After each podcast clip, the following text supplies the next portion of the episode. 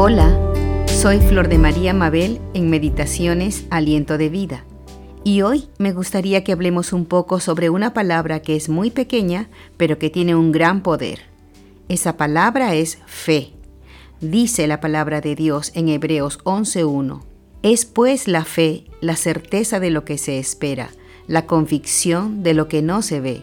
Es decir, que fe es tener la seguridad de que obtendremos lo que estamos esperando Fe es saber en nuestro corazón que ya tenemos lo que hemos pedido a Dios, aunque nuestros ojos físicos no lo hayan visto aún. Y voy a exponerles como ejemplo el caso de una mujer que padeció durante mucho tiempo de una terrible enfermedad, pero cómo su fe en Jesús cambió todas sus circunstancias. Este pasaje lo encontramos en Marcos 5, 21 al 43.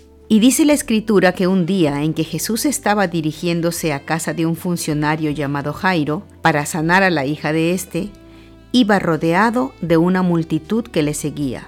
Pero en medio de esta multitud había una mujer que padecía de flujo de sangre, o sea, de hemorragia, desde hacía 12 años. Y aunque durante ese tiempo la habían tratado muchos médicos y se había gastado todo lo que tenía, Nada ni nadie la había podido sanar, por lo cual esta pobre mujer no solo había empobrecido, sino que también era repudiada, ya que esta terrible enfermedad era considerada como casi una maldición, ya que la hacía intocable. Nadie podía tocarla ni acercarse a ella, ya que era considerada como una persona impura o inmunda.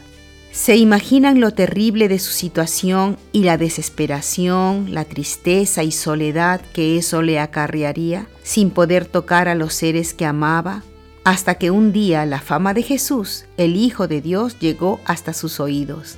Llegó a saber que este hombre llamado Jesús podía sanar a cualquier enfermo, limpiar a cualquier leproso, le daba vista a los ciegos y hasta había resucitado a algunos muertos. Entonces comenzó a surgir en su interior la idea de que este Jesús era la solución a su terrible problema y comenzó a imaginar que si él la tocaba, podría quedar sana.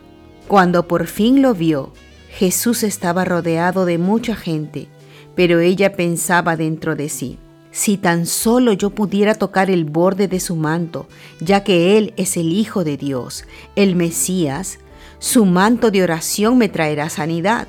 Si toco tan solo el borde de su manto, seré sana. Para un judío, los flecos del manto de oración representaban el nombre de Dios, y ella tenía fe de que Jesús era el enviado de Dios.